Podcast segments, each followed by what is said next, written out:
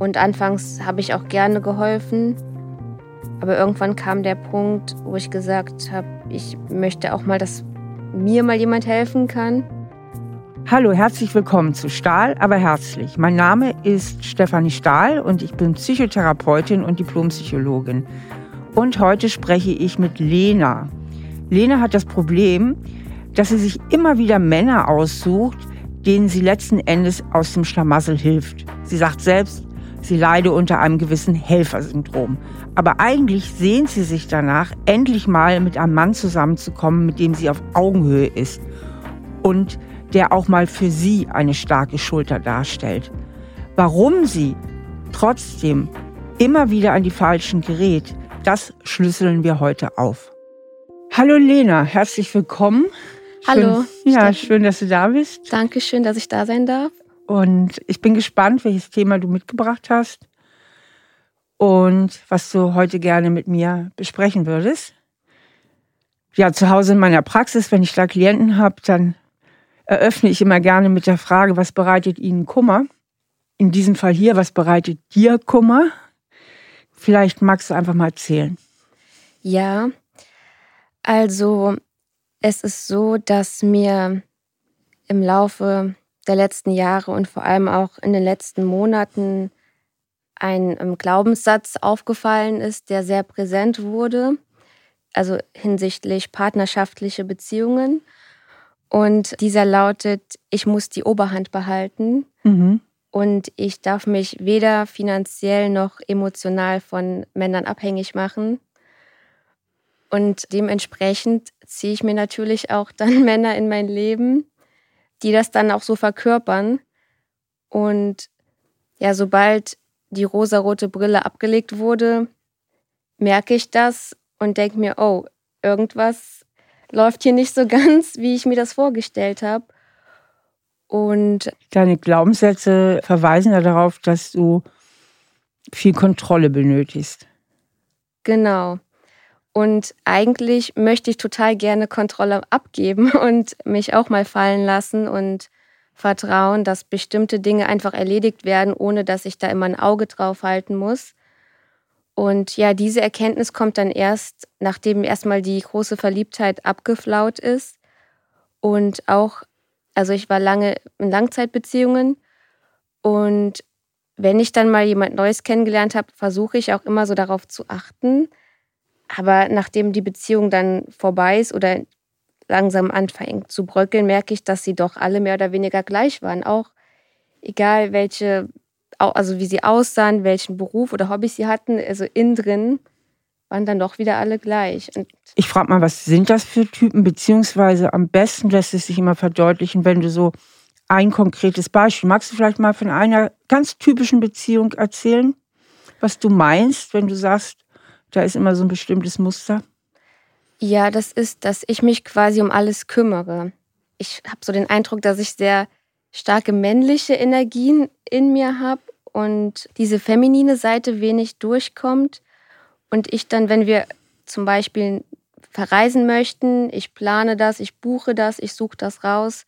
Vor Ort kläre ich das, wenn wir ins Restaurant gehen, dass ich den Tisch auswähle, die Rechnung bestell, also sage, dass wir bezahlen möchten und dieses alles, weil die Männer oft sehr so zurückhaltend sind, sich nicht trauen und mich dann quasi machen lassen. Mhm. Und das, dann habe ich oft den Eindruck, dass ich quasi die Alleinunterhalterin der Beziehung bin, mhm.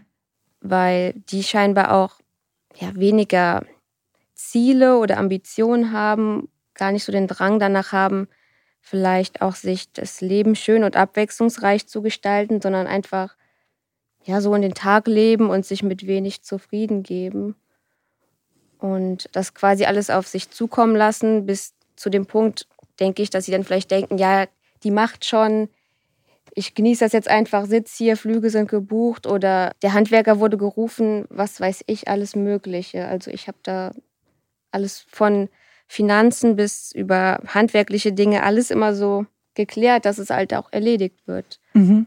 Also irgendwie so ein Männertyp, der so ziemlich das Gegenteil von dir verkörpert? Genau. Und kann da auch eine Dynamik dahinter stecken? Also wie, wie ich denke, du hast ja schon viel drüber nachgedacht. Ich, mir kommen ja direkt so zwei Sachen in den Sinn. Entweder du suchst dir immer aus Gründen, die wir vielleicht noch verstehen müssen, so, ich sag mal, Schluffis aus.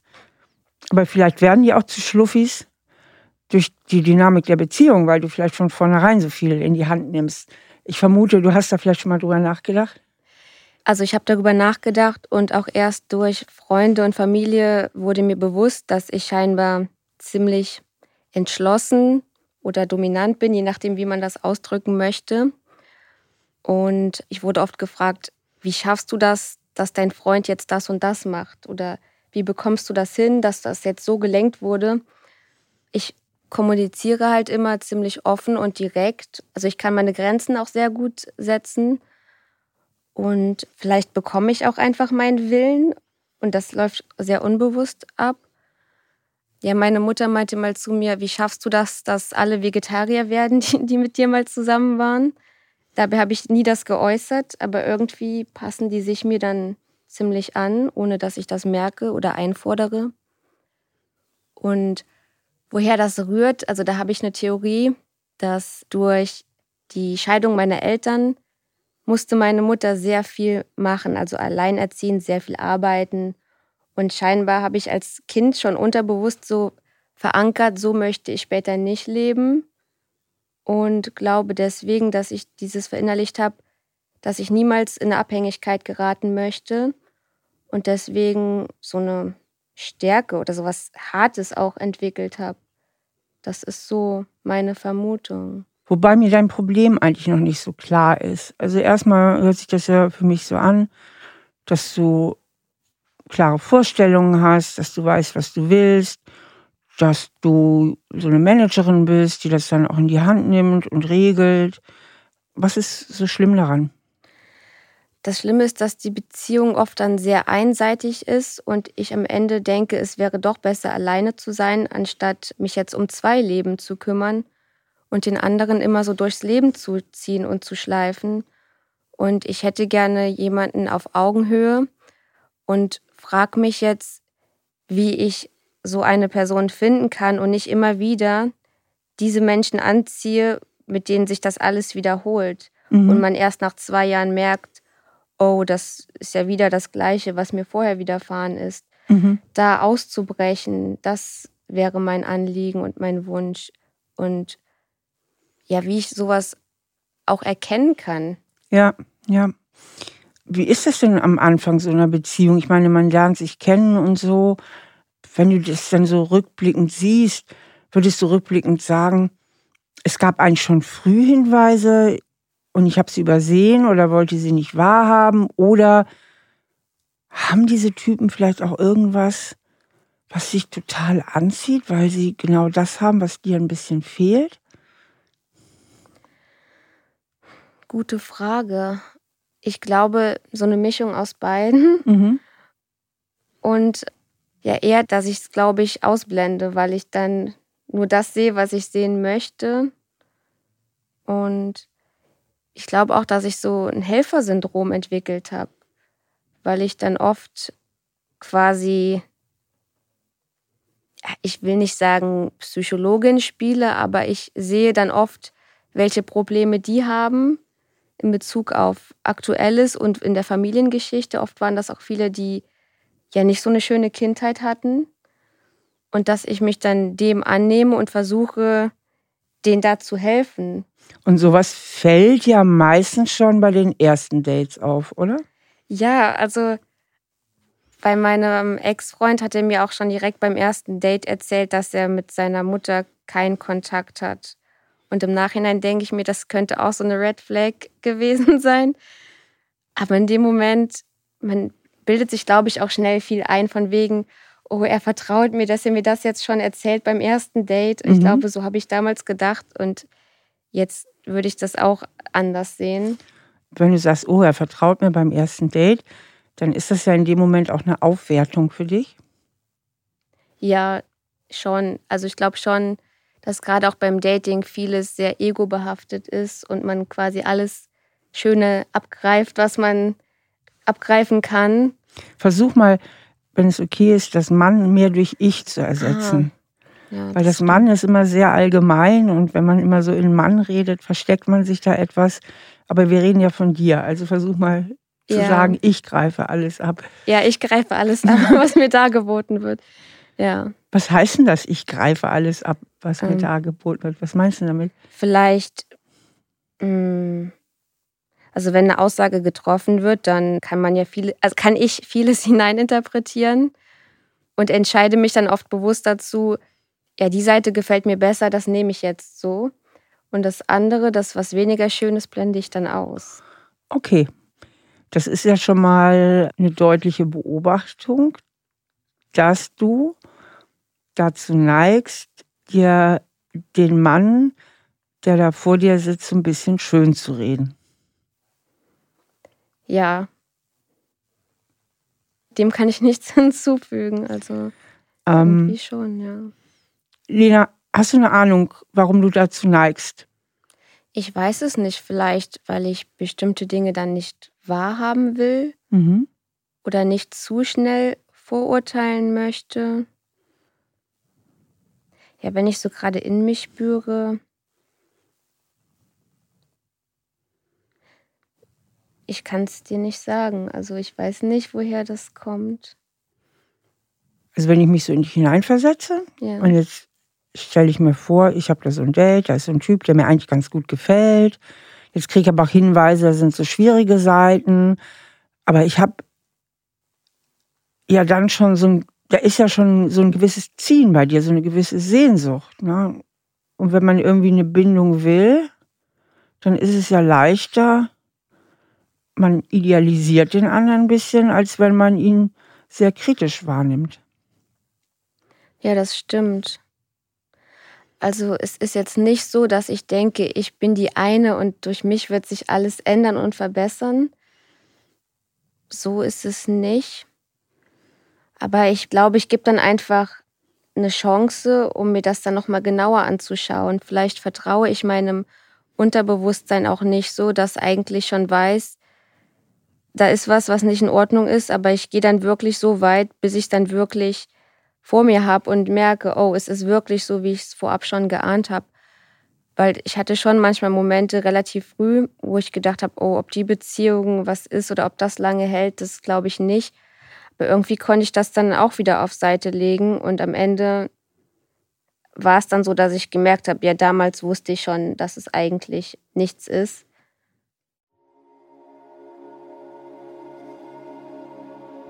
Lena hat also ein klares Bauchgefühl, ein Bauchgefühl, das sie warnt in diesen Fällen. Und dann redet sie sich das mit dem Verstand klein. Sie redet sich das Bauchgefühl irgendwie weg. Und auch hier haben wir natürlich wieder die Konstellation, sie hat einen inneren Konflikt und der muss irgendwie gelöst werden. Und den löst sie, indem sie innerlich ihre Wahrnehmung reguliert. Also Bauchgefühl runterregelt, Verstand einschreiten lässt. Welche gute Absicht könnte das sein? Viele Menschen machen das. Und sehr, sehr häufig ist die gute Absicht dahinter, dass man eine Bindung erhalten möchte oder eine Bindung herstellen möchte. Lena ist ja in diesen Fällen am Daten. Sie redet sich also die Information, die ihr Bauch ihr funkt, Vorsicht, Vorsicht, Vorsicht, der Typ ist schwierig, redet sie sich klein um letztlich eine Bindung genau zu diesen Menschen herstellen zu können. Es gibt ja viele psychische Abwehrmechanismen, die eben ganz, ganz oft an der Wahrnehmung ansetzen, also wie ich Dinge wahrnehme. Und das ist ja hier auch der klassische Fall bei Lena. Sie nimmt wahr, redet sich die Wahrnehmung klein und was tut sie letztlich? Sie idealisiert ihr Gegenüber, was ja ein anderer Begriff für Schönreden ist. Idealisieren und Schönreden sind immer Abwehrmechanismen, die im Dienste der Bindung stehen. Ja, wenn ich mich binden will, kann es sehr wichtig sein, mir mein Gegenüber ein bisschen schön zu reden und zu idealisieren. Will ich das Gegenteil erreichen, habe ich vielleicht zu viel Angst verlehe, dann gehe ich eher stark in die Kritik, in den Schwächenzoom, guck, was alles nicht passt, wo wir uns trennen, wo der andere anders ist, was ich an ihm nicht mag. Das heißt, da erhöhe ich eher die Information, die kritisch ist und rede mir die positive Information klein. Was ich mich jetzt frage, ist, es gibt so zwei Möglichkeiten. Die eine Möglichkeit ist, du verdrängst und redest dir schön, weil du eigentlich einen starken Wunsch nach einer Bindung hast. Mhm. Und deswegen redest du ja ein bisschen schön, damit du dich konfliktfrei binden kannst an den anderen. Zweite Möglichkeit, die hast du auch angedeutet mit deiner Antwort. Ich traue meiner eigenen Wahrnehmung nicht. Und habe, also ich traue meinen fünf Sinnen nicht. Ich, ich könnte es ja auch völlig falsch sehen und ihn nachher ungerecht beurteilen. Ich glaube, es ist sogar beides. Mhm. Also das mit der Wahrnehmung auf jeden Fall. Und bei dem anderen ist es so, dass ich mich gerne zu 100 Prozent binden möchte. Aber dann kommt auch wieder dieser Glaubenssatz ins Spiel, dass ich das, wenn ich mich zu 100 Prozent drauf einlasse, dann sitze ich quasi in der Falle, weil mir dann quasi das widerfahren könnte, was meiner Mutter widerfahren ist, obwohl das für sie alles super und in Ordnung war und sie fand auch die Zeit nach der Scheidung mit uns Kindern schön, aber ich habe das so verankert, dass ich denke, das war total schrecklich und so möchte ich niemals leben, überspitzt ausgedrückt. Und deswegen halte ich Männer dadurch auch auf Abstand. Okay, also hast du einen klassischen inneren Konflikt. Du willst Nähe und du hast Angst vor Nähe. Genau, ja. Das zieht nach zwei Seiten. Genau, und manchmal spüre ich da auch eine starke Ambivalenz. Also vor allem, wenn Beziehungen anfangen, so, also wenn erste Krisen auftreten, dann habe ich manchmal Tage, an denen ich dachte, also ich muss mich auf jeden Fall trennen. Und dann zwei Tage später kann es wieder super schön sein. Und ich denke mir, wie konnte ich nur so denken? Und was mir auch immer schwer fällt, auf Augenhöhe zu kommen, weil ich oft, also es klingt jetzt schrecklich, aber ich stelle mich oft dann über die Männer, weil ich denke, dass die mir bei bestimmten Dingen nicht so das Wasser reichen können. Das ist keine schöne Eigenschaft von mir, aber das entsteht halt relativ automatisch. Ich höre so raus, aus dem, was du bisher erzählt hast, auch vom Dating, dass du dir unbewusst, bewusst, also irgendwas so zwischen unbewusst und bewusst, auch Männer aussuchst, denen du ein bisschen überlegen bist. Du hattest ja eben schon mal so dieses Stichwort Helfersyndrom auch angesprochen. Genau. Ja, das Ding ist, ich achte da inzwischen drauf, dass wir auf Augenhöhe sind weil es ist ja weder schön, sich nach oben noch nach unten abzuwerten oder aufzuwerten. Aber irgendwie gelingt es mir nicht, weil mein Unterbewusstsein dieser Lektion doch immer stärker ist als diese gegenwärtige Wahrnehmung, die ich habe. Und meinst du, es wäre zu gewagt oder falsch zu behaupten, wenn man sagt, unbewusst gibt es bei dir so einen Drang, dir Männer auszusuchen, denen du überlegen bist? Schon. Also ich finde es nicht schön, aber wenn ich ehrlich bin, glaube ich schon, dass das so ist. Mhm. Ja. Es gibt ja in der Psychologie, ich sage mal so ein psychologisches Naturgesetz, wir tun nichts ohne einen guten Grund. Was könnte die unbewusste gute Absicht sein hinter diesem Beuteschema? Eine gute Absicht? Ja. Also wenn du dir Männer aussuchst, denen du irgendwie überlegen bist, dann ja. hast du dafür einen guten Grund. Und ich frage dich, was könnte dieser gute Grund sein? Ja, das Erste, was mir in den Kopf kommt, ist quasi wieder dieses, dass ich denen helfe.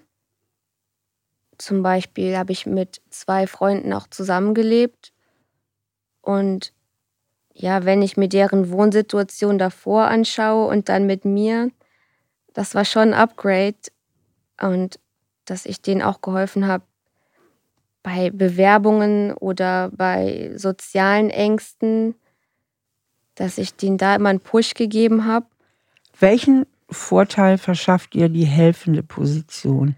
Ja, ich glaube dadurch, dass man quasi, dass ich dann meinen eigenen Selbstwert dadurch pushe und aufbaue. Weil in der Regel, wenn wir etwas Gutes für andere tun, tun wir es ja auch für uns selbst. Das hat ja alles so egoistische Motive. So würde ich mir das erklären. Und eigentlich denke ich, dass ich einen guten Selbstwert habe. Und ich fände es schön, wenn mich mal jemand pushen würde und mich unterstützen würde und nicht nur ich dafür verantwortlich bin, anderen das Leben zu erleichtern. Also es pusht deinen Selbstwert. Da fallen mir jetzt sehr viele Dinge zu ein, aber das Erste, was ich mal fragen möchte,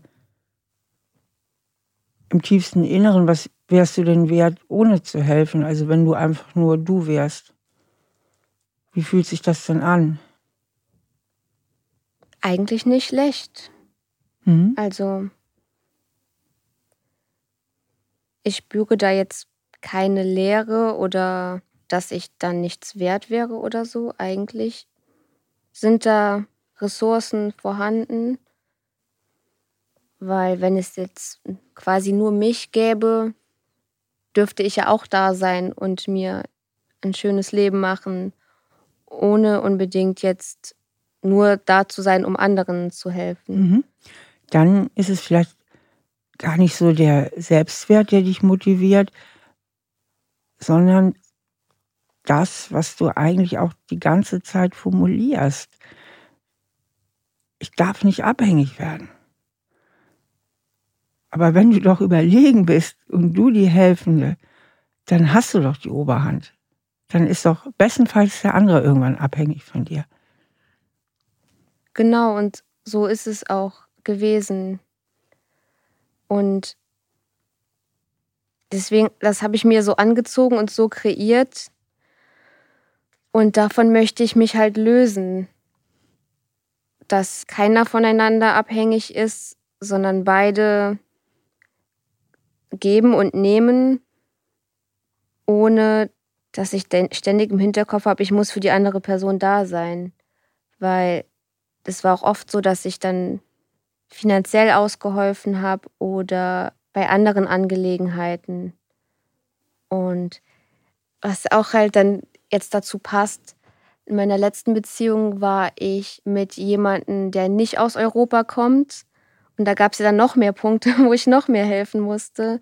Und ich glaube, da wurde es mir dann richtig deutlich, dass ich da wirklich für fast alles ähm, ja, beschlagnahmt wurde, um das zu klären. Und anfangs habe ich auch gerne geholfen. Aber irgendwann kam der Punkt, wo ich gesagt habe, ich möchte auch mal, dass mir mal jemand helfen kann. Und das war ja gar nicht möglich. Die Kapazitäten waren ja dann gar nicht da. Ich frage dich nochmal, spür nochmal in dich. Was bietet dir das Helfen, diese helfende Rolle für einen Vorteil? Du sagtest eben, ja, es pusht mein Selbstwertgefühl. Dann haben wir da ein bisschen tiefer getaucht und dann sagtest du, hm, eigentlich fühle ich mich auch wertvoll ohne das. Aber was ist es? Was erreichst du damit? Ja, das Gefühl, gebraucht zu werden. In eine Verbindung einzugehen. Ohne? Bitte? Eine Verbindung einzugehen, ohne dabei. Wie würdest du den Satz beenden? Also ohne dass man abhängig. Genau. Wieder diese Abhängigkeit. Ja. Genau. Die Konstellation ist die Lösung für den Konflikt, den du in dir trägst. Ne? Du willst eine Beziehung, ja. Aber bloß nicht zu viel Vertrauen, bloß nicht abhängig werden. Ne? Bloß nicht in so eine vielleicht unterliegende oder hilflose Position kommen. Also Beziehung, ja, okay. Dann aber bitte schön zu jemandem, wo sichergestellt ist, dass ich die Überlegene bin. Genau. Und so war es ja bisher auch immer. Und diesen Kreislauf möchte ich gerne durchbrechen, dass ich in eine Beziehung kann ohne dauernd im Hinterkopf das zu haben oder unterbewusst, dass es so prominent ist. Und da weiß ich nicht, wie ich mich davon eben lösen kann. Was da die Lösung ist, wie ich da im Alltag drauf achte, welche Anzeichen, sofern das überhaupt möglich ist, weil ich habe das Gefühl, dass das jedes Mal wie so ein Glücksspiel dann sein wird. Also, ich finde das ganz bemerkenswert, Lena, weil ich habe schon so seit 20 Minuten so im Gespräch so das Gefühl, die Erkenntnis, die ist doch total da und trotzdem, wie wenn so so eine minimale Glasscheibe zwischen dir und der Erkenntnis ist, durch die du irgendwie nicht durchgehst. Weil das liegt auch so auf der Hand. Ich meine, du hast ja eben selbst gesagt, dass du sehenden Auges in dein Unglück rennst. Ja. Na, indem du dir Sachen schön redest und indem du die kritische Information nicht siehst. Ja, ich stehe auf dem Schlauch, glaube ich. Soll ich dir mal helfen? Ja, bitte. Also für mich braucht es zwei Sachen. Du müsstest natürlich dieses innere Dilemma lösen, dass du auf keinen Fall abhängig sein darfst, ne? So, sondern sagen, ich vertraue darauf, ne? ich darf vertrauen, wäre vielleicht ein neuer Glaubenssatz. Mhm. Und B, beim Dating aufhören, dir die Dinge schön zu reden. ja. Es klingt so hab, einfach, aber. Es ist auch einfach. Es ist, am Ende ist es ja auch immer einfach. Weil für mich zumindest war ziemlich deutlich, dass du in der Regel schon bei den ersten Dates die Schwachpunkte siehst. Und dann ist so eine Mischung bei dir. Einerseits schiebst du sie zur Seite und redest dir das Gute ein bisschen schön. Und auf der anderen Seite witterst du natürlich bei den Schwachpunkten auch, ah, hier kann ich helfen, hier bin ich überlegen, hier kann mir nichts passieren. Ja, schön, das mal so deutlich zu hören. ja, das fühlt sich sehr stimmig an, was du sagst. Du hast eigentlich alles selber gesagt. Das war alles, das, was ich so ein bisschen lustig finde. Man muss es nur noch abgreifen. Ja. Aber das ist ja auch der Grund, auch warum ich hier bin, um klarer zu sehen. Ja, das hört sich jetzt sehr deutlich an, wenn ich mich mit jemandem treffe und dann wieder sowas merke, dass da sowas anklopft, so eine Red Flag. Wie könnte ich das dann in dem Moment so wahrnehmen, dass ich nicht direkt wieder das ins Positive oder ins Negative sehe, dass ich nicht wittern kann, oh, da kann ich jetzt helfend einspringen, aber auch nicht, ach, so schlimm ist es gar nicht. Hast du da irgendwie, wie ich in dem Moment in der Gegenwart äh, gut reagieren kann? Ich glaube, das weißt du selbst. Das okay. liegt wieder so derartig auf der Hand. Ja, das Einzige, was mir auffällt, dass ich danach aufschreibe, so und so war das, aber in dem Moment gedanklich Äh, dass ich erstmal das einfach annehme und schaue, aha, so ist das. Und das vielleicht mehr Neutralität reinbringen und nicht das Aufwerten oder Abwerten, sondern einfach so nehmen, wie es ist. Ja, die Vorgänge sind doch relativ bewusst bei dir. Du merkst es doch. Du sagst das selber, Red Flag. Ja. Dann musst du noch sagen, Red Flag, ich nehme dich zur Kenntnis, anstatt Red Flag, ich schiebe dich beiseite. Das ist doch eigentlich alles, oder? Ja, nur die werden mir erst Monate oder teilweise Jahre später bewusst. In dem Moment, mein Unterbewusstsein scheinbar merkt es das, aber ich nehme das nicht so wahr. Und erst viel später merke ich, oh nee, dieser Moment, da hätte ich das schon merken können. Okay. Was kannst du dann besser machen? Damit es schneller merkst, damit es vielleicht sofort merkst, was würde es brauchen? Vielleicht mehr auf meinen Körper hören, weniger auf den Verstand, sondern die Körpersignale, die mir gesendet werden, die ich wahrnehme. Du meinst so ein Bauchgefühl? Genau, Bauchgefühl. Das hast du durchaus manchmal? Auf jeden Fall. Also ich habe schon eine gute Intuition. Und was machst du mit der Intuition, wenn sie sich meldet? Oder was hast du bisher mit ihr gemacht? Also wenn mir meine Intuition nicht gefällt, dann kann ich die auch gut auf Seite schieben. Ja.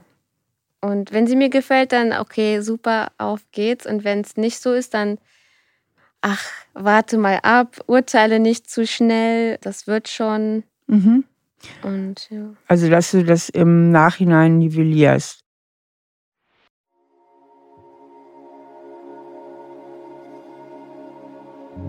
Ja, was mir bei Lena auffällt, ist, dass sie ihre Wahrnehmung, die eigentlich da ist, dass sie die so ein bisschen verzerrt und umdeutet. Also sie nimmt wahr, okay, zum Beispiel der Typ hat eine ganz schwierige Mutterbeziehung, was ja eigentlich, wie sie sagt, eine Red Flag ist.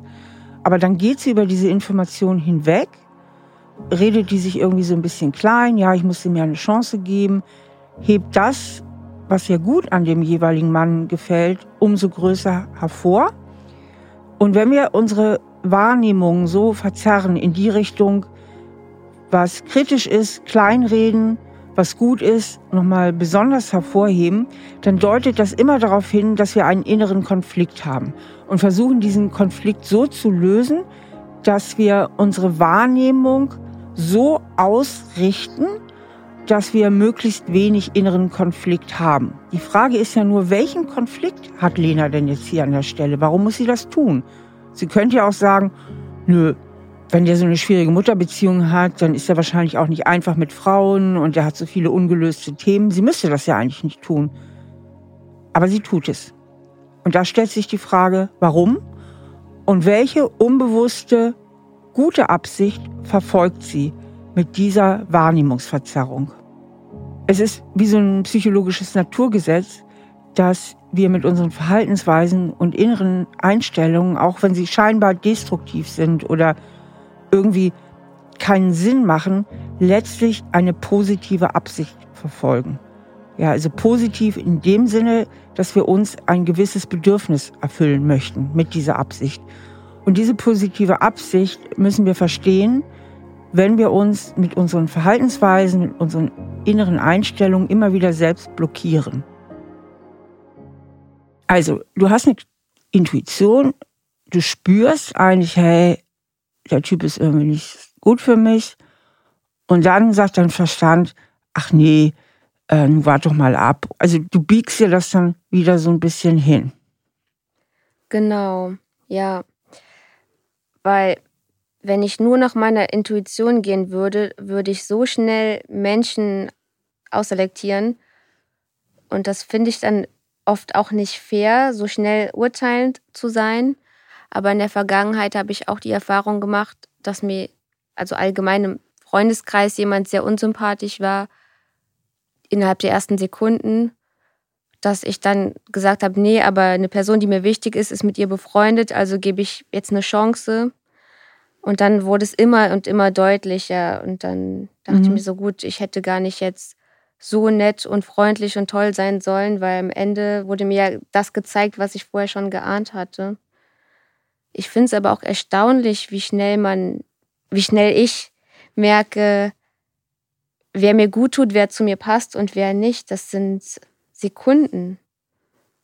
Und wenn ich danach gehe, dann, dann würde ich ja auch noch kaum jemanden mehr kennenlernen, weil ich direkt schon weiß, ja oder nein. Und das finde ich irgendwie auch erschreckend. Also interessant, aber auch erschreckend, so schnell Menschen dann so Hast du denn bisher immer richtig gelegen? Schon, ja. Doch. Mhm. Also eigentlich hast du eine unheimlich gute Intuition, ein sehr gutes Bauchgefühl, aber dein Verstand hat was dagegen einzuwenden. Dein Verstand sagt, du bist zu kritisch, du gibst den anderen zu wenig Chancen. Genau, ja. Das kam auch durch Gespräche mit anderen Menschen, wo es dann hieß, ich soll nicht so, ja, egozentrisch sein oder nicht so schnell, also anderen eine Chance geben und offener sein. Also mir wurde dann oft gesagt, dass ich, also, ja, mich zu sehr abhebe, also zu sehr, da haben wir auch wieder diese Differenzierung mit der Augenhöhe, mhm. dass ich mich dann zu schnell selber aufwerte oder abwerte, anstatt einfach die Menschen neben mir existieren zu lassen. Und dahingehend dachte ich dann, dass ich einfach offener sein will und Menschen mehr akzeptieren möchte, egal wie sie sind. Aber jetzt merke ich auch, ja, ist ja auch jetzt wiederum blöd, Und was mich an mir auch stört, ist, ich würde gerne alle Menschen eben sehen, weil jeder ist ja gleich. Aber ich gehe selber schnell in die Auf- oder Abwertung. Mhm. Das hat jetzt nicht unbedingt mit potenziellen Partnern zu tun, sondern auch so im Alltag. Ja. Das heißt, du denkst schnell in Höhenunterschieden. Ne? Bin ich überlegen oder bin ich unterlegen? Und das hängt schon normalerweise mit dem Selbstwert zusammen. Deswegen würde ich gerne doch nochmal einen Blick auf dein Selbstwertgefühl lenken. Wenn du mal so spürst, deine Glaubenssätze, mit denen du eingestiegen bist, ich muss unbedingt die Oberhand behalten und die Kontrolle behalten. Was könnte denn im tiefsten Inneren noch für einen Glaubenssatz vielleicht dahinter liegen?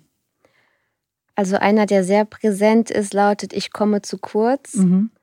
Also das ist ja, ich weiß, dass es nicht stimmt, aber unterbewusst ist es trotzdem ja. noch drin und das Unterbewusstsein ist ja oft stärker als mhm. der rationale Verstand. Und damit ich quasi nicht zu kurz komme, sorge ich auch dafür, dass das nicht so ist. Ja. Und lass mir dann nicht die Butter vom Brot genau. nehmen. Genau. Genau. Und dadurch hat sich, glaube ich, auch so eine Härte entwickelt. Ja. Das heißt, man kann sagen, ich sag mal so, das potenziell in deiner Welt, die Welt da draußen potenziell ein bisschen feindselig ist und du immer gucken musst, dass du nicht zu kurz kommst und dir keiner die Butter vom Brot nimmt. Ja, also, also das Gegenteil von Vertrauen. Genau.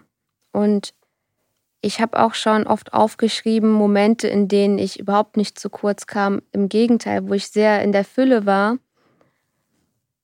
Und obwohl ich das ja halt auch weiß, trotzdem kommt es immer wieder unterbewusst hervor. Und mhm.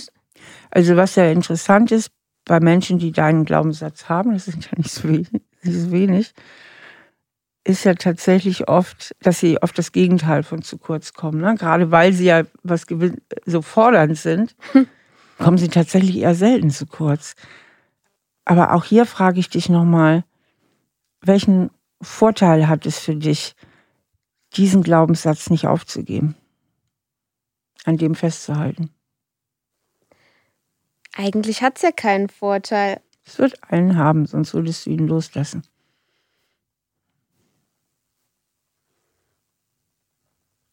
Vielleicht, dass ich mir nicht alles gefallen lasse und stets für Ausgleich und Gerechtigkeit sorge, sowohl für mich selbst als auch für Menschen, die mir wichtig sind.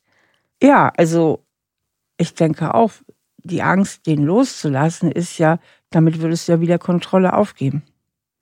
Oh ja. Ne? Oder? Ja. Der Glaubenssatz hält dich doch angeschaltet und auf Trab. Wenn du den aufgeben würdest, müsstest du das tun, was dir nämlich so schwer fällt, Vertrauen. Das wäre jetzt die Alternative. Und das ist ja das Thema eigentlich von dir, ne? Vertrauen. Ja. Anstatt Kontrolle. Das stimmt. Also bietet der, der Glaubenssatz eine Sicherheit. Das ist ja deine Schutzstrategie, wenn du sagst, ich komme zu kurz, immer dafür zu sorgen, dass du nicht zu kurz kommst. Das stimmt, ja. Ja, du fasst das so schön und einfach in Worte, also gerade rattert bei mir alles. Ja, da hast du vollkommen recht. Und es ist einfach, weil ich früher tatsächlich zu kurz kam in vielen Dingen, ist es immer noch präsent. Ja. Und ich frage mich, jetzt wo ich, also großen Teil ist, war mir sehr bewusst, aber obwohl ich das jetzt so deutlich nochmal gehört habe, wie kann ich mich davon lösen? Letztlich ist alles eine Frage der persönlichen Entscheidung. Ja. Ich versuche noch mal kurz zusammenzufassen. Aufgrund deiner Kindheit mit deiner alleinerziehenden Mutter hast du dir vorgenommen, mir soll es nie gehen wie Mama, bloß nicht abhängig machen von einem Mann. Und zweitens, ich komme zu kurz, ne? also ich muss gut für mich sorgen. Das heißt, dein Kontrollmotiv ist sehr, sehr hoch in diesem Leben. Kontrolle über den Mann, Kontrolle darüber, dass du nicht zu kurz kommst. Was du schlecht kannst, ist Vertrauen. Das wäre Kontrolle aufgeben. Ja? Für Vertrauen bräuchte es immer eine gewisse Sicherheit. Ja, wenn ich keine Sicherheit verspüre, wäre ich schon blöd, die Kontrolle aufzugeben. Und das ist sozusagen, würde ich mal sagen, dein momentaner Ist-Zustand. Ja. Und unbewusst suchst du dir deswegen Männer aus, wo du so die Helfende bist, weil dann hast du diese überlegene Position, sprich auch wieder Kontrolle. Ne? Also es wird alles nach dem Kontrollmotiv ausgerichtet. Gleichzeitig hast du aber auch einen Bindungswunsch, denn sonst wäre es ja ganz einfach. Dann wirst du einfach die Finger weglassen von den Männern, dann wärst du komplett auf der sicheren Seite. Aber der Bindungswunsch ist auch da. Also macht deine Psyche so einen kleinen Kompromiss. Bindung ja, aber bitte nur an einen Mann, wo garantiert ist, dass ich überlegen bin. Okay? Ja. Soweit die Ist-Analyse. Ja. Genau. Und ja, du sagtest vorhin, dass es jetzt eine Frage der Entscheidung ist. Ja, ich stelle mir gerade vor, wenn ich jemanden kennenlerne, wie ich dann reagiere oder wie ich damit umgehe. Ich denke, die Sicherheit, die du hast im heutigen Leben, die unterschätzt du. Also ich nehme jetzt mal dieses Konzept von dem Schattenkind, also das Schattenkind in dir, ne, dieser kindliche Anteil wurde so geprägt bloß Kontrolle behalten, bloß nicht zu viel vertrauen, bloß nicht sich ausliefern. Aber du bist ja schon irgendwie jetzt groß heute und hast viele Kompetenzen. Die Frage ist ja, ob in deiner heutigen Realität so viel Kontrolle überhaupt noch notwendig ist oder ob du nicht in dir drin viel mehr Sicherheit hast, als dir bisher bewusst ist ja, eigentlich kann mir nicht viel Schlimmes passieren. Und ich würde mir schon mehr Gelassenheit wünschen für mich selbst. Könntest du mal diesen Satz, eigentlich kann mir nichts Schlimmes passieren, versuchen, den mal so ein bisschen zu spüren? Mhm. Oder dir den noch bewusster zu machen? Vielleicht auch noch deutlicher formuliert, ich bin in Sicherheit, wenn es für dich passt in der Formulierung? Doch, das äh, fühlt sich eigentlich, es fühlt sich stimmig an. Ich bin in Sicherheit. Ja. Es ist ja auch ein kraftvoller Satz, finde ich. Und die meisten Ängste oder Zweifel, die ich habe, die gingen ja nie in Erfüllung und werden mit großer Wahrscheinlichkeit auch nie in Erfüllung gehen. Deswegen sollte ich mir das schon öfters bewusst machen. Und normalerweise kann man ja Situationen auch wieder verändern.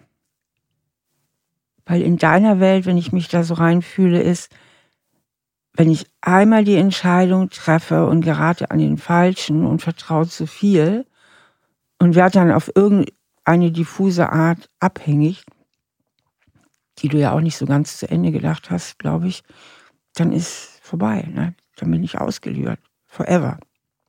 Was stimmt denn das? Nee, gerade kam so in mir hoch, ich habe die Wahl, ich darf neu entscheiden. Jederzeit. Und sonst bin ich auch sehr lösungsorientiert. Also ich denke immer in Lösungen, und nie ein Problem, aber da irgendwie scheinbar schon. Ja, weil die Lösung in deinem Fall eine völlig andere Lösung ist, als die du sonst praktizierst. Deine Lösungen, die du alle praktizierst, sind Kontrolle herstellen. Und diesmal brauchst du ja eine ganz andere Lösung, nämlich Vertrauen gewinnen. Und Vertrauen gewinnen heißt an allererster Stelle Vertrauen in dich selbst gewinnen. Weil du kannst keinem anderen vertrauen, wenn du dir nicht selbst vertraust, irgendwie klarzukommen, falls du dich täuschen solltest. Weil Sicherheit haben wir nie. Wir haben nie Sicherheit, ob wir uns nicht täuschen im anderen. Und Vertrauen können wir nur dann, wenn wir sagen, und wenn ich mich doch irren sollte, dann werde ich es überleben. Also, dass ich mir in erster Linie zuerst selber vertraue, dem anderen vertrauen zu dürfen. Dass du dir vertraust, dass du es hinkriegst, falls du dich im anderen täuschen solltest. Ah, okay. Ne? Das klingt alles scheinbar für Außenstehende so leicht, aber für mich ist es, ja, das ist auch auf jeden Fall ein Mantra, das ich mitnehmen sollte. Aber verstehst du, was ich meine? Also wenn wir immer die Kontrolle brauchen, dass wir uns bloß nicht im anderen täuschen und dass wir bloß die Kontrolle behalten und dass wir bloß in der Oberhand sind, dann trauen wir uns ja im letzten nicht zu, dass wir es überleben oder irgendwie geregelt bekommen, falls unser Vertrauen enttäuscht werden sollte. Und deswegen lieber gar nicht erst vertrauen. Ja, es muss noch etwas nachwirken, aber ich verstehe das schon.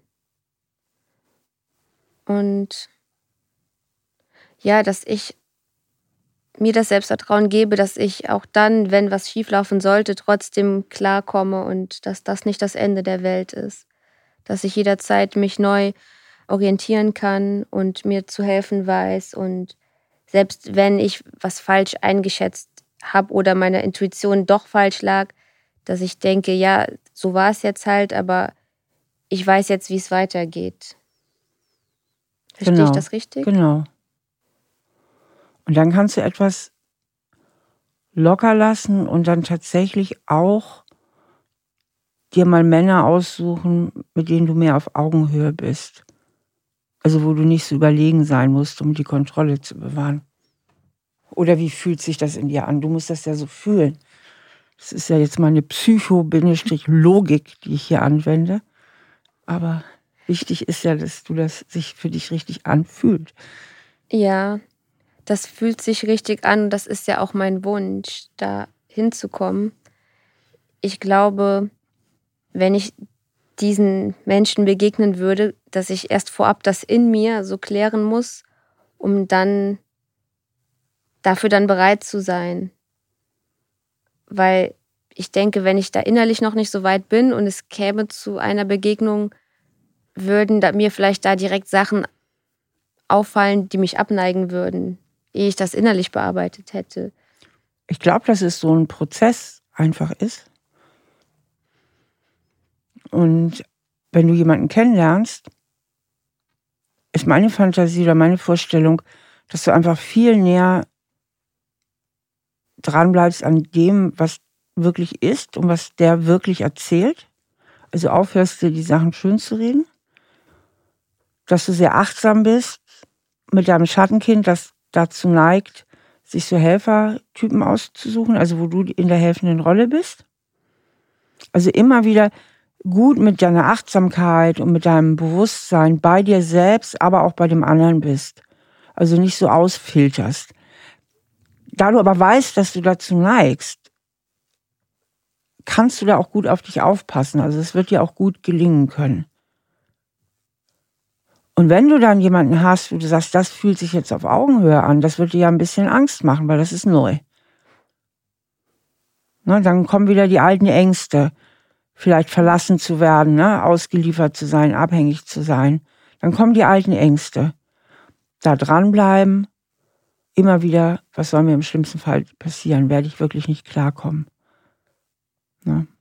Und da könnte gut sein oder ich vermute auch, dass da vielleicht nochmal eine tiefere Schicht an Selbstwert ist, auch irgendwas, was in die Richtung geht, ich genüge nicht. Also irgendetwas, was in dir damit rechnet, letztlich auch verlassen zu werden.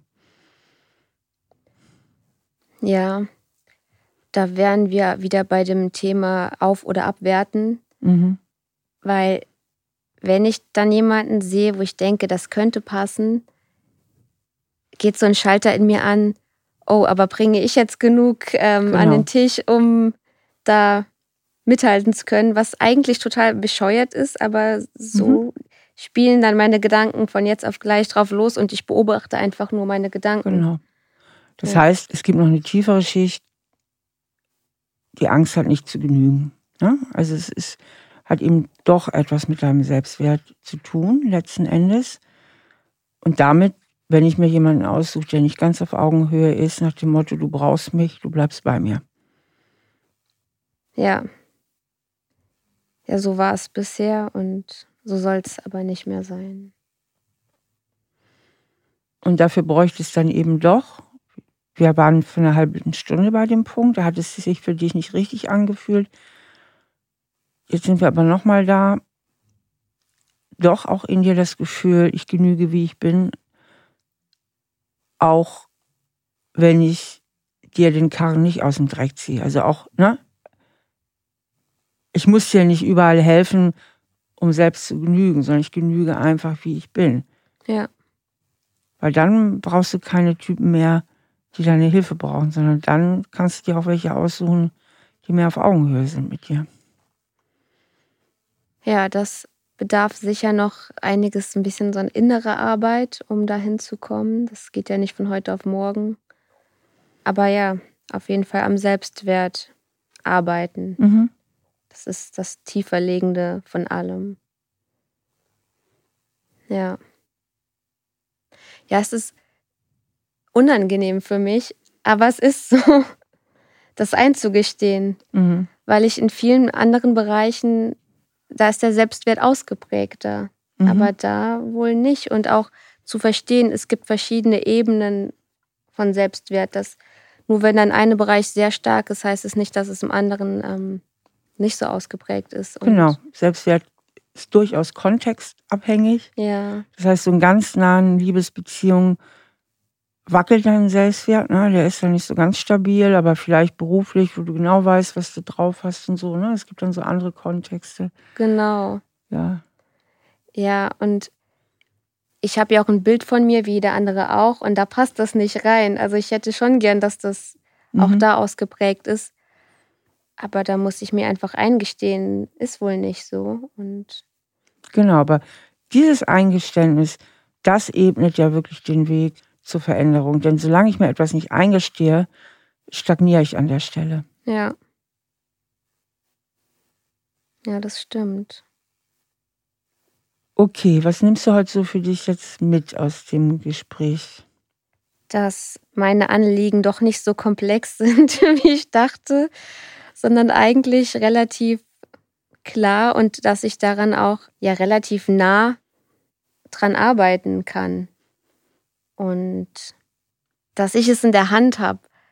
Aber nicht in Richtung Kontrolle, sondern dann würden wir uns ja wieder im Kreis drehen, sondern dass ich einfach bewusste Entscheidungen für mich treffen kann und auch, dass es okay ist, wenn ich meiner Intuition folge und dass ich nicht jedem gerecht werden oder etliche Chancen geben muss, sondern dass ich auch vielleicht einfach sagen darf, nein, das passt mir nicht und dass es okay ist, ja. Gut. Und dass du den Selbstwert noch ein bisschen stabilisieren darfst, um letztlich Kontrolle abzugeben und mehr zu vertrauen. Genau. Erstmal zu vertrauen, ich genüge, wie ich bin, ohne ständig zu leisten. Und zweitens darauf zu vertrauen, und wenn ich auf die Schnauze falle, dann stehe ich auch irgendwann wieder auf. Ja. Gut, dann danke dir. Ja, vielen Dank. Was mir in diesem Podcast so wichtig ist, ist, dass ihr eine Möglichkeit bekommt, auch euer eigenes Verhalten zu reflektieren. Und hierbei ist die Frage, welche unbewusste, positive Absicht verfolge ich mit meinem scheinbar widersprüchlichen oder scheinbar absurden Verhalten?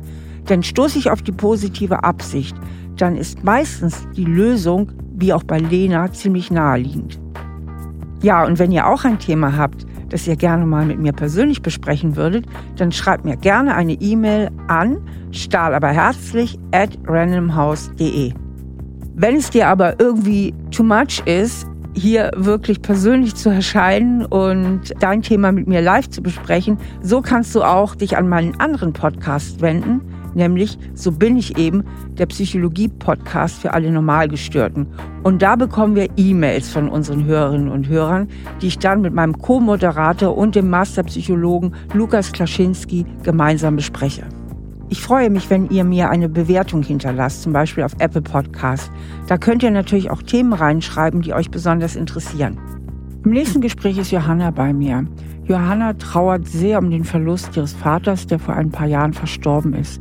Es fällt ihr ganz schwer loszulassen und manchmal macht es sie fast ein bisschen wütend, dass ihrer Mutter und ihrem Bruder das anscheinend besser zu gelingen scheint.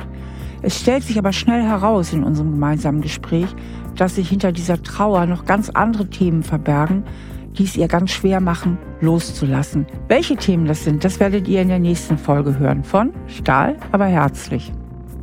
Stahl, aber herzlich, der Psychotherapie-Podcast mit Stefanie Stahl.